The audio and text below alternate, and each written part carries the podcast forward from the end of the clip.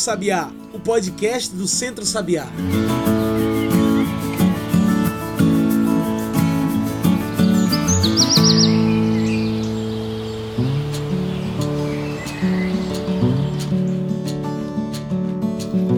Olá e bom dia, boa tarde, boa noite para todo mundo que nos ouve agora pelo Spotify e também pelo Mixcloud. Sou João Lucas e está começando agora o Cantos do Sabiá, nosso podcast semanal sobre o campo, a cidade e o mundo. Cantos do Sabiá é o podcast do Centro Sabiá e toda semana a gente traz essas pautas de luta e resistência no campo e na cidade para discutir. Então já segue a gente por aí para toda semana receber um episódio novo.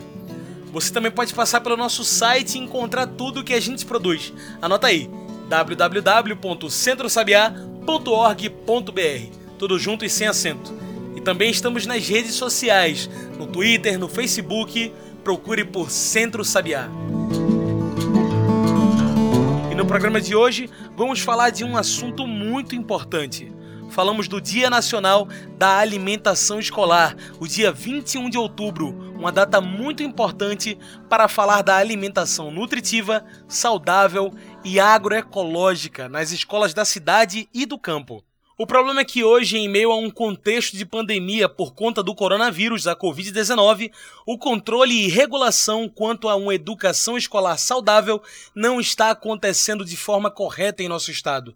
E isso faz com que produtos da agricultura familiar não cheguem às crianças e adolescentes do semiárido. Segundo o relato dos produtores, em 40 dos 108 municípios pesquisados, não aconteceu a distribuição de cestas de alimentos aos escolares, o que foi autorizado pelo Fundo Nacional de Desenvolvimento Escolar, logo após a suspensão das aulas. Outro dado alarmante é que 74, 44% dos 168 grupos produtivos, cooperativas e grupos informais que até 2019 vendiam alimentos saudáveis e diversificados ao PENAI não o fizeram em 2020. É pensando em tudo isso e nesse contexto do Dia Nacional da Alimentação Escolar que hoje falamos com Mariana Santarelli.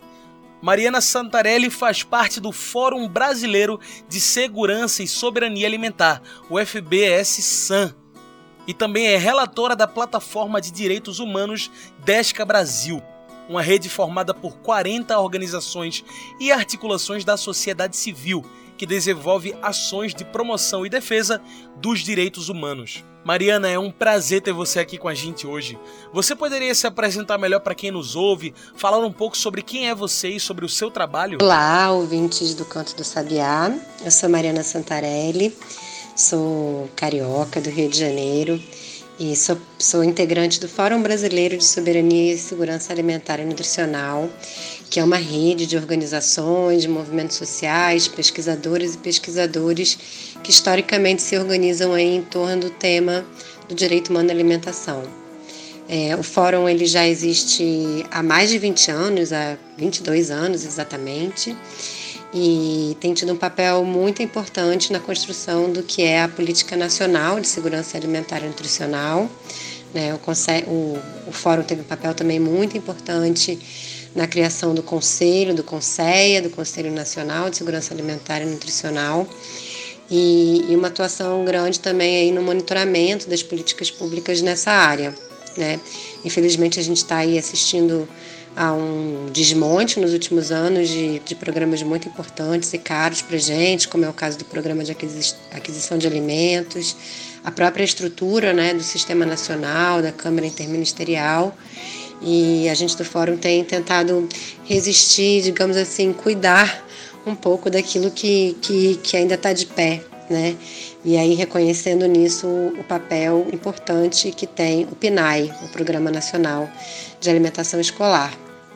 É, eu sou também, atualmente eu estou também relatora nacional da plataforma DESCA, que é uma a plataforma de direitos humanos, econômicos, sociais, culturais e ambientais, que é uma rede também, também de organizações e movimentos muito preocupada com o tema dos direitos humanos. Então a gente costuma se organizar para fazer missões para tentar entender e atuar sobre situações de violação de direitos. Então, no caso atualmente, como eu trabalho muito com esse tema do direito humano à alimentação, é, eu estou numa missão em que a gente está observando como é que está sendo a implementação do PNAE no contexto da pandemia. E aí eu vou poder contar um pouquinho disso para vocês. Muito bom.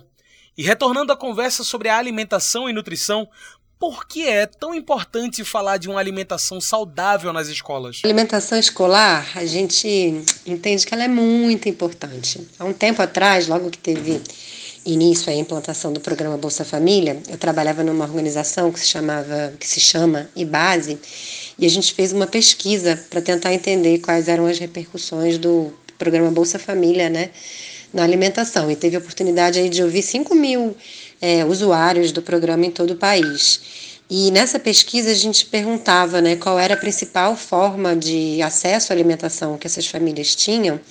Claro que a maior parte delas dizia que era através da renda, da compra né, da, dos alimentos no mercado, mas a segunda mais importante forma de acesso à alimentação que a gente detectou nesse estudo foi a alimentação escolar. Né? Então, é, o que a gente sabe é que a alimentação escolar ela é muito importante, sobretudo para as famílias que estão numa situação de maior vulnerabilidade alimentar, né, as famílias mais pobres, e aí a gente sabe que tem uma concentração muito grande de pobreza, de fome no semiárido brasileiro.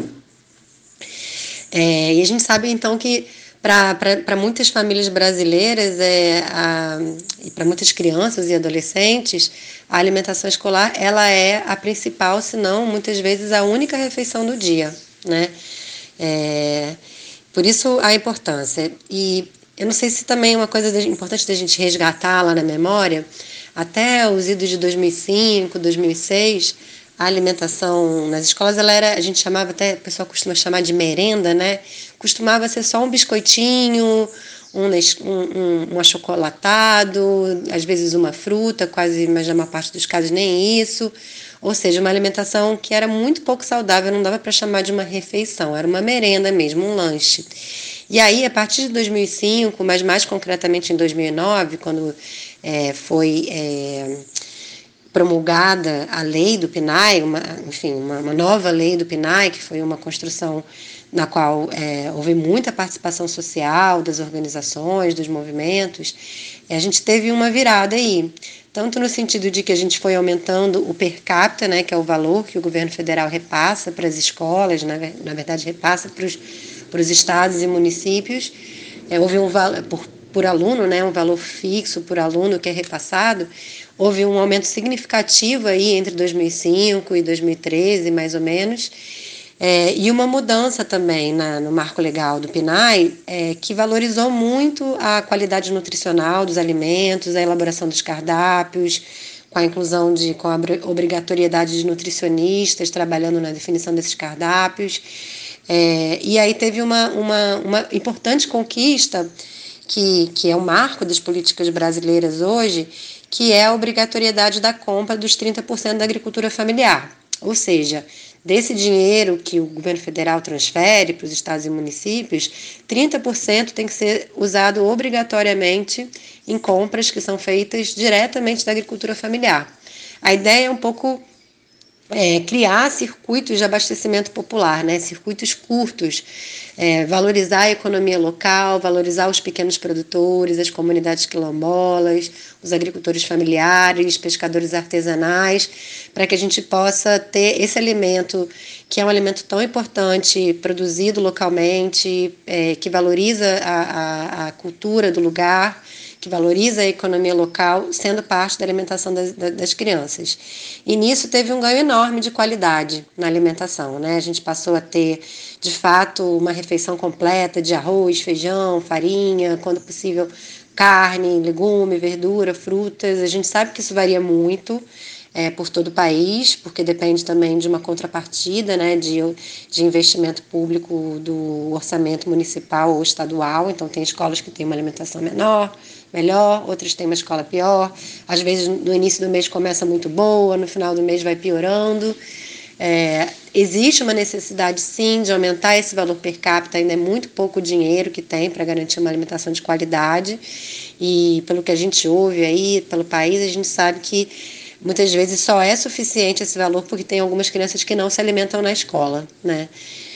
mas ainda assim é, é, é, é, importante a gente reconhecer o valor dessa política, que é um programa que está capilarizado por todo o país. São mais de 40 mil crianças e adolescentes escolares que recebem alimentação escolar, ou seja, é uma das mais importantes políticas que a gente tem para o combate à fome e a garantia do direito humano à alimentação. Mariana, apesar de ser uma data de extrema importância, o que está acontecendo no semiárido, a não entrega das cestas, não reflete essa importância. O que está acontecendo? Por que há tanto desinteresse político com a segurança alimentar do campo? Pois é, é mesmo difícil de entender esse, esse descaso né, dos nossos governantes com o PNAE ainda mais nesse contexto né, de pandemia, em que deveria estar sendo uma prioridade a gente garantir uma alimentação de qualidade para as nossas crianças e adolescentes e a renda também né, do agricultor familiar. A gente sabe que em muitas cidades, especialmente do interior, as feiras é, foram, foram interrompidas e então muitos desses pequenos produtores que, que têm na, na, na venda para o PNAE uma das principais formas de escoar a sua produção, acabaram ficando é, sem um mercado garantido, né? Então a gente resolveu fazer esse estudo, é uma iniciativa do Fórum Brasileiro de Soberania e Segurança Alimentar e Nutricional, junto com a articulação do semiárido, e a intenção foi tentar entender, a gente já vinha percebendo um pouco pelas conversas, né, por estar acompanhando a situação é, junto às organizações, às cooperativas, mas a gente ainda não tinha um dado que pudesse demonstrar o que a princípio era uma impressão. Né? A nossa impressão era de que as compras da agricultura familiar tinham sido interrompidas no âmbito do PNAE, ou seja, é, logo no início da pandemia, houve uma autorização para que as prefeituras e governos estaduais é, pudessem pegar esse dinheiro do PNAE e comprar é, e formar cestas de alimentos para distribuir para as famílias dos alunos. Né? Isso nos pareceu como uma iniciativa muito relevante mas os prefeitos e governadores demoraram muito para tomar uma iniciativa e o que a gente está vendo pelo país é, é que isso está acontecendo de forma muito díspare, né? Em alguns lugares há, uma, há iniciativas exemplares, bacanas, mas na, na maior parte dos lugares houve a distribuição de apenas uma cesta ou apenas dos alimentos que estavam estocados ou apenas de alimentos é, não perecíveis como é, arroz, feijão, às vezes até com aquelas cestas básicas compostas por alimentos ultraprocessados, que são esses alimentos enlatados e que a gente sabe que não são muito bons para a saúde, e em grande parte dos casos é, a interrupção da compra da agricultura familiar, mesmo aquela compra que já estava é, é, contratada pelas prefeituras para o ano de 2020. Daí, assim, só para passar um pouquinho dos dados da pesquisa para vocês, a gente ouviu 168 grupos produtivos, né, cooperativas formadas por agricultoras e agricultores, pescadores artesanais, assim, nessa região do semiárido. E o que a gente, o que, que eles contaram, esses produtores, 44% dos entrevistados desses grupos produtivos é, disseram que em 2020 eles não fizeram nenhum tipo de, de, de venda de alimentos para o PNAE. Né? E isso eram grupos produtivos que até 2019 tinham na venda para o PNAE um importante mercado para o escoamento de seus produtos.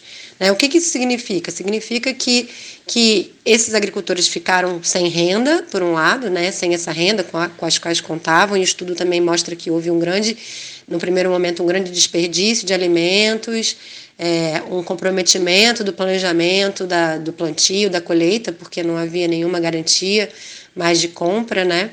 É, tanto que muitos desses grupos, inclusive, acabaram se engajando em iniciativas de doação, de solidariedade, de doação desses alimentos que, que, que já não, não tinham para quem vender. Não é de hoje que falamos que o campo tem sofrido muito com a pandemia do novo coronavírus, seja por conta do auxílio emergencial negado, seja pela precariedade dos serviços de saúde e educação no campo.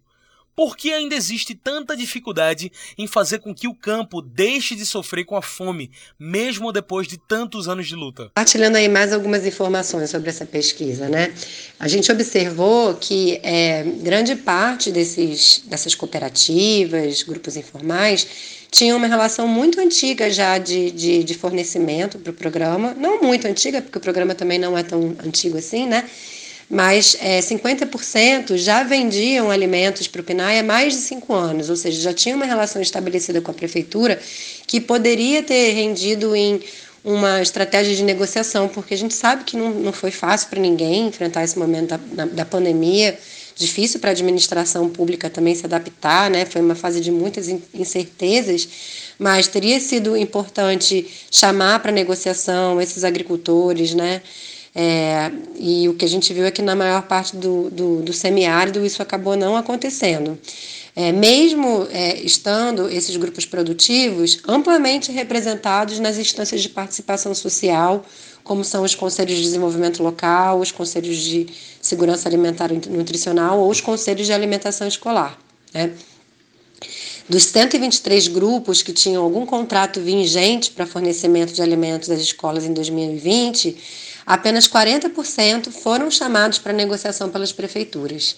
E a gente tem alguns exemplos muito interessantes assim de lugares em que quando houve essa, essa conversa, né, essa adaptação ao momento, a coisa fluiu muito bem, como é o caso, por exemplo, do governo do estado do Rio Grande do Norte, né, que deu continuidade à compra da agricultura familiar, até mesmo ampliou a compra nesse momento, por entender que que alimentos frescos, como frutas, legumes, verduras fornecidos pela, pela agricultura familiar eram muito relevantes para garantir a saúde nesse momento. Então, a gente ouviu, é, teve uma conversa super bacana com o pessoal do, da, de uma cooperativa chamada Chique Chique, no Rio Grande do Norte, e, e, e formada sobretudo por mulheres, e é super interessante ver como que é possível, né? Quando tem vontade política, é possível a gente garantir uma alimentação saudável, é, mesmo nesse contexto de pandemia. E aí uma preocupação que a gente, é, uma coisa que a gente está observando é que é o seguinte, como 30% desses recursos do PNAE são é, obrigatoriamente têm que ser usados né, na compra da agricultura familiar, isso não está acontecendo, é, significa que esse dinheiro tá, é um dinheiro que poderia estar tá sendo usado para comprar alimentação saudável e que está sendo guardado pelas prefeituras e que possivelmente vai ter que ser devolvido para o governo federal. Então, ainda está em tempo da gente fazer uma pressão grande, né, se organizar, usar desses espaços como os conselhos, buscar uma negociação direta com os secretários de educação, de agricultura, para exigir esse direito. Né? Isso é muito importante nesse momento.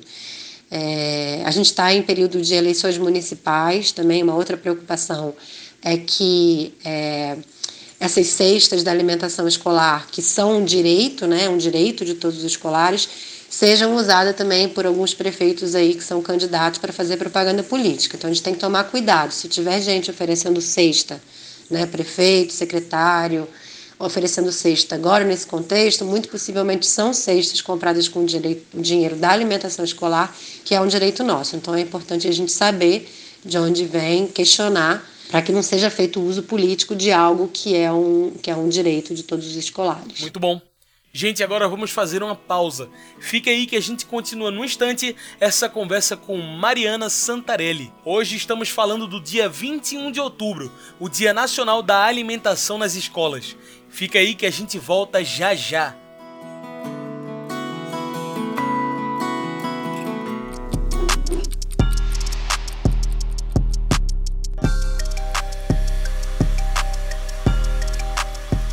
Se você trabalha no comércio, está muito exposto ao contágio pelo novo coronavírus. Por isso, não descuide das medidas de higiene e distanciamento social. Além de orientações, as empresas precisam lhe oferecer equipamentos de proteção individual. Evite tocar nos olhos, nariz e boca durante o atendimento. Isso protege tanto você quanto os clientes. Se o estabelecimento em que você trabalha não está respeitando as regras, faça uma denúncia, mesmo que anônima. Procure na internet os contatos do Ministério Público do Trabalho ou da DIRCOM.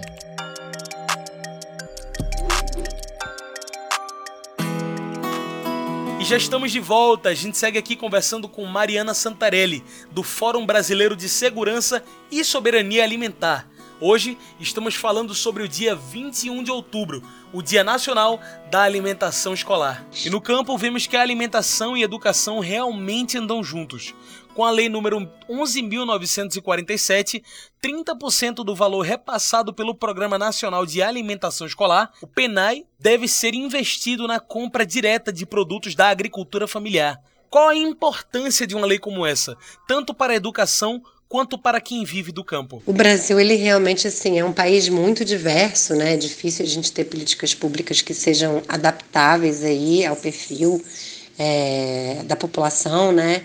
E o que a gente viu realmente com o auxílio emergencial é que só as pessoas que tinham mais facilidade com inclusão digital, né, acesso à internet, conseguiram acessar, e aí a população rural, que é claro que menos do que a população urbana, está menos acostumada a lidar com essas tecnologias, acabou ficando de fora, né?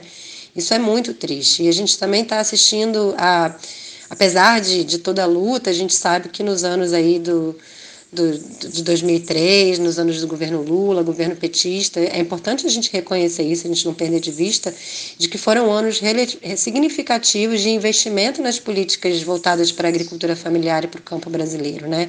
A gente tinha um ministério, que era o Ministério do Desenvolvimento Agrário, que estava especificamente olhando para a situação do campo, né, num diálogo permanente com os movimentos sociais do campo, com, com a CONTAG, com com o movimento dos pequenos agricultores, construindo junto essas políticas, valorizando a atuação dos sindicatos rurais e, atualmente o que a gente vê, assiste é um desmonte total, né? Essa categoria da agricultura familiar como uma categoria de política pública, ela quase que desapareceu, né? É, é, o entendimento desse governo é que a agricultura é tudo uma coisa só, agronegócio, agricultura familiar, é tudo uma coisa só.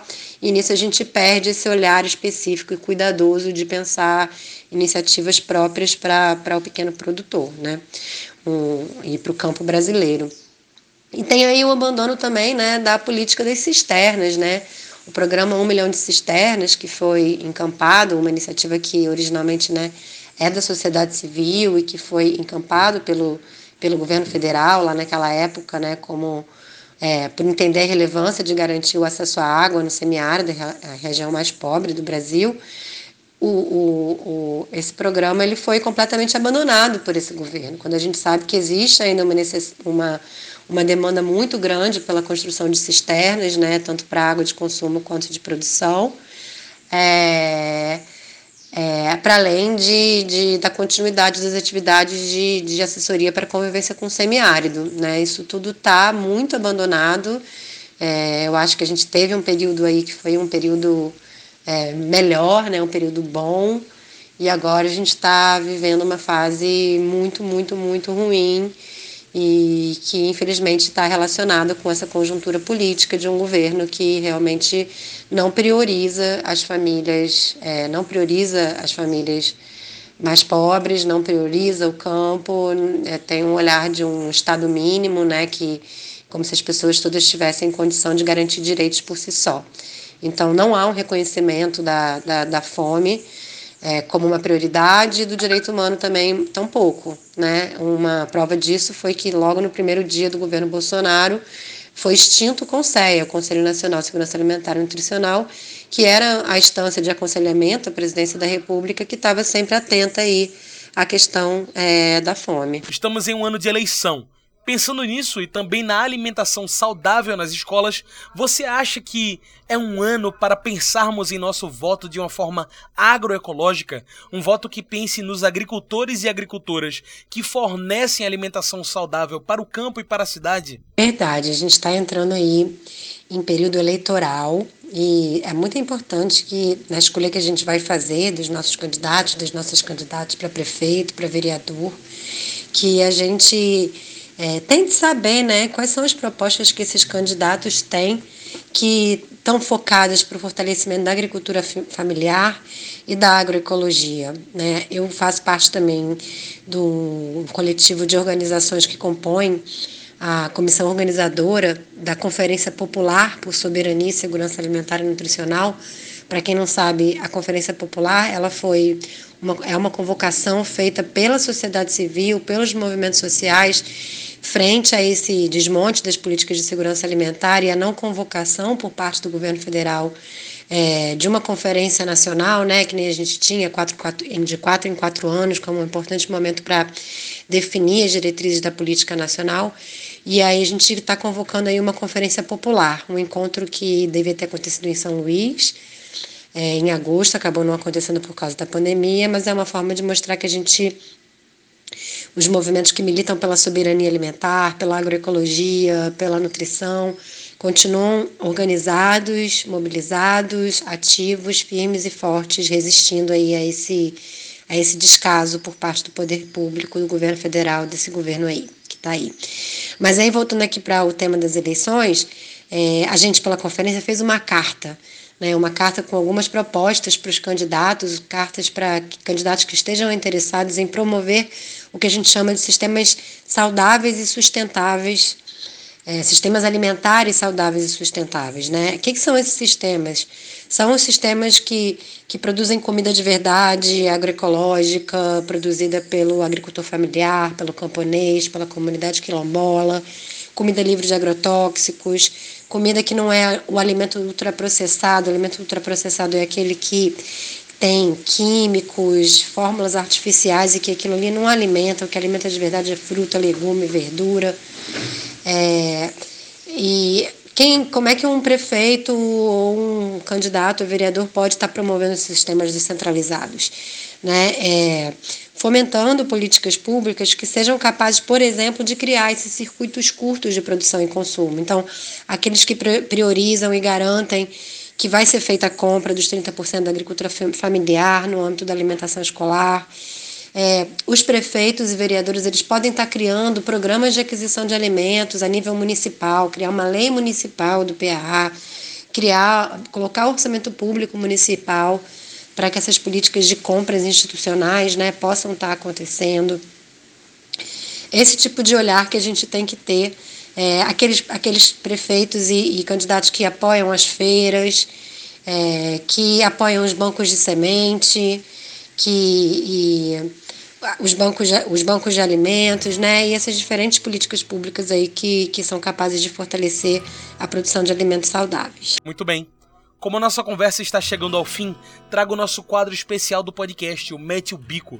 Mete o Bico é o quadro para você trazer seus pontos finais para essa nossa discussão. Bora lá?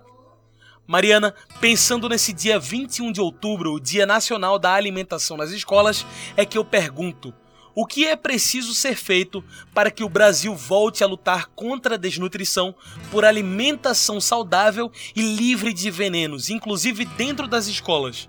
Mete o bico. Olha, no caso específico do, da alimentação escolar, falta vergonha na cara mesmo por, por parte dos prefeitos, porque esse dinheiro aí para fazer a compra da agricultura familiar, é, para garantir a alimentação nas escolas, é um dinheiro que está sendo descentralizado pelo governo federal.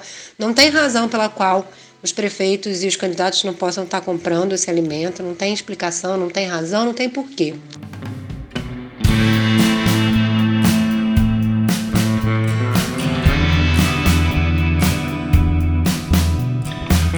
Perfeito. Mariana, foi um prazer bater esse papo com você. Tem alguma coisa que você gostaria de acrescentar, alguma consideração final? Adorei meter o bico, gostei muito de participar aí do Canto do Sabiá. E, bom, só desejar a todos vocês, é, todo mundo, acho que nesse momento, né, da gente estar tá bastante consciente sobre as escolhas, as escolhas eleitorais que a gente vai fazer, né, isso é determinante para nossa vida e deixar um grande abraço, um grande beijo aqui desde o Rio de Janeiro. Muito obrigado. Gente, hoje conversei com Mariana Santarelli. Mariana Santarelli faz parte do Fórum Brasileiro de Segurança e Soberania Alimentar, o FBS-SAM, e é também relatora da Plataforma de Direitos Humanos Desca Brasil, uma rede formada por 40 organizações e articulações da sociedade civil que desenvolve ações de promoção e defesa dos direitos humanos. Então é isso, pessoal. Estamos chegando ao fim de mais um Cantos do Sabiá. E lembrem de nossas redes sociais, viu? É por lá que você se informa sobre tudo que o Centro Sabiá está fazendo. No Instagram, no Facebook e no Twitter, procure por Centro Sabiá. Agora, se você preferir, pode nos encontrar pelo nosso site, que é o www.centrosabiá.org.br.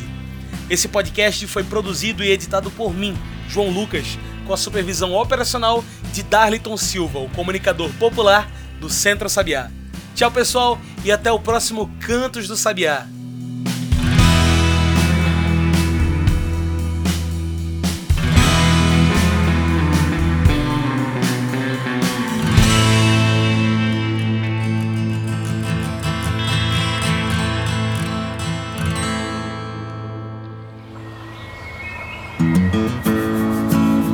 Você ouviu Cantos do Sabiá. Cantos do Sabiá é o podcast do Centro Sabiá em parceria com Brasil de Fato.